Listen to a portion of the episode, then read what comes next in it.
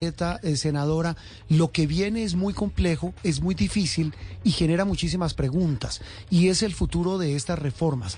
La, la que viene, la fresquita, la reforma a la salud, eh, cuya ponencia se presentó casi que a hurtadillas al cierre de, esta, de estos días, antes de, de entrar en los días de receso, pues es la que ha generado mayor roncha. ¿Cómo ve usted el trámite de esta iniciativa?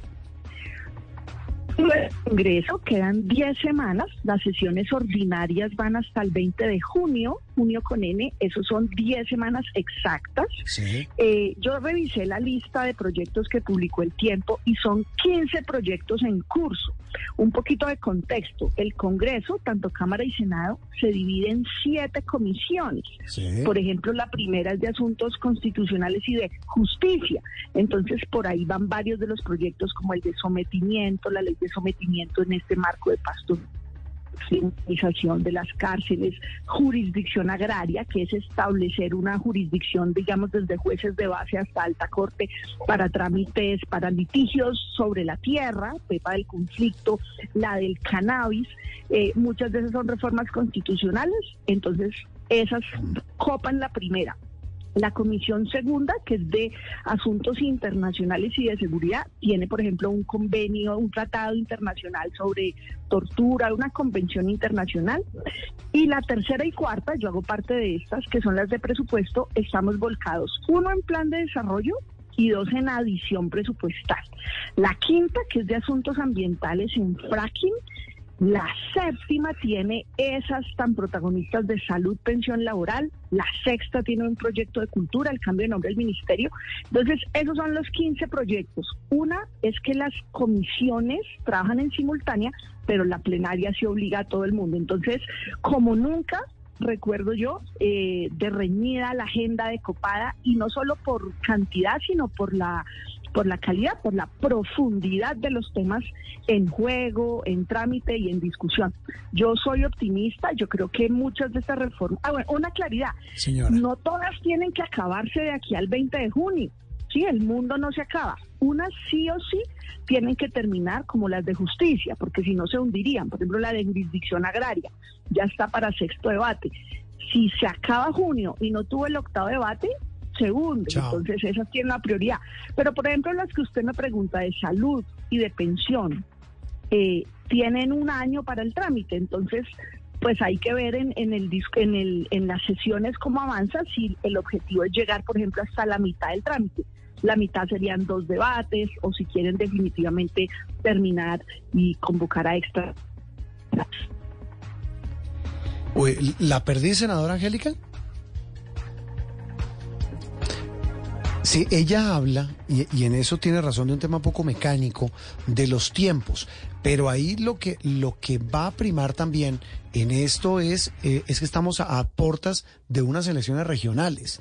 Y aquí viene un tema complejo, Andreina, oyentes eh, de Blue Radio y de Sal y de Caracol ahora, eh, es el tema de cómo arrancando esta campaña se van a definir semejantes proyectos tan importantes para el país. Claro, y esas elecciones regionales sin duda eh, tienen un- una afectación directa en esas mecánicas de el, digamos, del, del legislativo que hasta hace poco, digamos, eh, se llamaba la aplanadora del gobierno Petro. Sin embargo, hemos visto resquebrajarse un poco esa, digamos, esa, esa, esa coalición de gobierno el- el- la reforma a la salud, como lo decíamos al principio, ha sido uno del florero de Llorente. Sin embargo, no se sabe si ese resquebrajamiento de la coalición de gobierno se va a mantener para todos los otros eh, eh, proyectos. Pues esa, es la, esa, es, esa es la gran pregunta. 11, 19 minutos. Eh, ¿Recuperé la, la recuperé, senadora Angélica?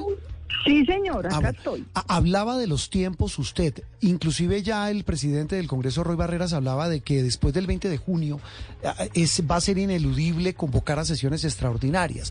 Pero más allá de estos temas mecánicos, lo que viene es pues un pulso político enorme, y usted, usted lo sabe mejor que nosotros, senadora, para temas fundamentales como este de la reforma a la salud.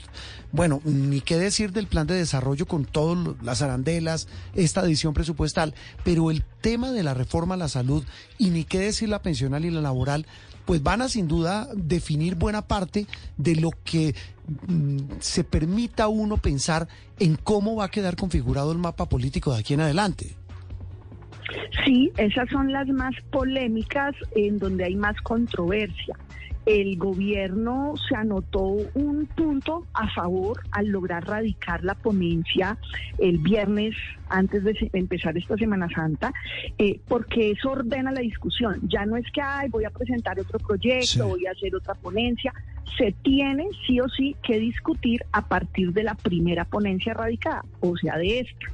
Y la dinámica es, en lo que hay acuerdo, pues se puede votar los artículos fácilmente, y en donde hay desacuerdo, que eso en buena parte, es vía proposición, es decir, un texto. Entonces, si el liberal está en desacuerdo, radica un texto, que el artículo tal quede así, que el artículo tal quede de esta otra forma y a voto limpio.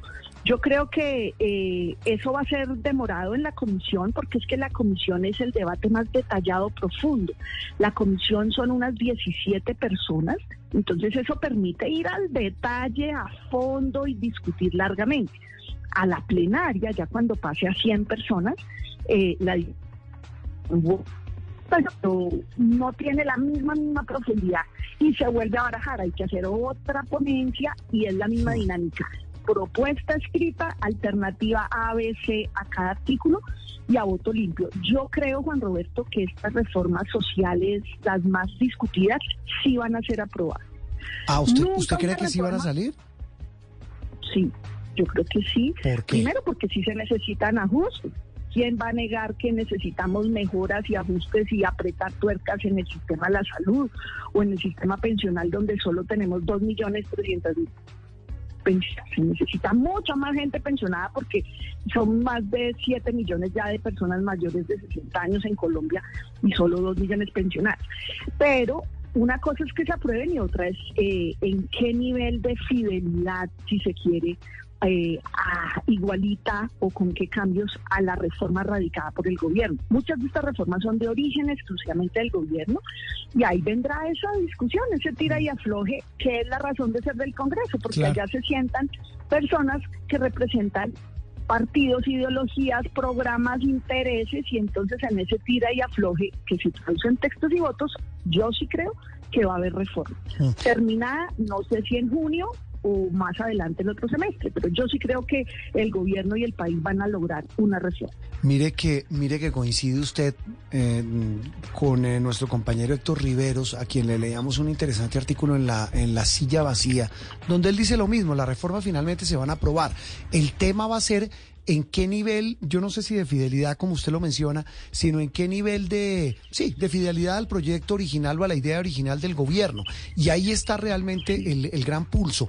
Y también viene un tema fundamental, doctora Angélica, y es ver cómo va a operar el tema de, la, de las bancadas, que eso lo deben definir esta semana tanto los conservadores como el partido de la U. Si la votación va a ser por aplicando la famosa ley de bancadas o si van a dejar en libertad a sus eh, congresistas, que todo parece indicar que no. Eso indican, eso dicen en, las noticias, pero yo quiero irme a un punto más allá, Juan Roberto. Mucha gente se ilusiona, digamos desde la oposición, como, uy, hay que hundir las reformas. Yo creo que sería un gran error. En eso coincido no solo con Rivero, sino con Álvaro Forero, otro analista del PES. Sí había un error, porque claramente Colombia necesita mejorar en muchos de los esquemas sociales y en tantos otros campos. Luego, perder esta oportunidad generaría, primero, más frustración, segundo, más pugnacidad y tercero, sería un autoengaño. El Ejecutivo tiene la capacidad de tomar medidas eh, desde las superintendencias, desde el nivel presidencial, que es mejor en democracia construido colectivamente donde todos cedemos donde cuando cada partido cede, todo el mundo queda medio aburrido, pero gana algo. Mm. Todos ganan, todos ceden, todos ponen. Entonces yo sí creo que el Congreso va a sacar adelante una, las reformas y es mejorar. ¿Yo qué creo? Pues que se necesita un mejor servicio en la ruralidad dispersa. En esa Colombia donde hay tantos municipios pequeños de categoría sexta, quinta, con bajita población, pues que no tienen hospitales de alto nivel, de atención, donde se demora la remisión, o mejoras en el tiempo de espera de un especialista, o el acceso a medicamentos. Hay muchas mejoras que sí o sí se necesitan sacar adelante y así en otros campos, en la pensional, en la laboral, pero por supuesto que son complejas. Mm. La otra cosa, Juan Roberto, es que ninguna de estas reformas es fácil, ni de blanco negro, ni de todo nada, todas, todas tienen implicaciones y repercusiones de corto y largo plazo, luego el Congreso tiene que ser muy serio y muy responsable, porque lo que vamos a responder por lo que aprobemos. Si queda bien hecho, qué maravilla, nadie se va a acordar. Si nos llegamos a equivocar y queda mal hecho, pues vendrá una justa factura política y social de haber Congreso. ¿Qué hicieron? ¿Lo hicieron mal? ¿Lo hicieron regular? Y que tal vez esa, es, de esa factura muchos están pendientes.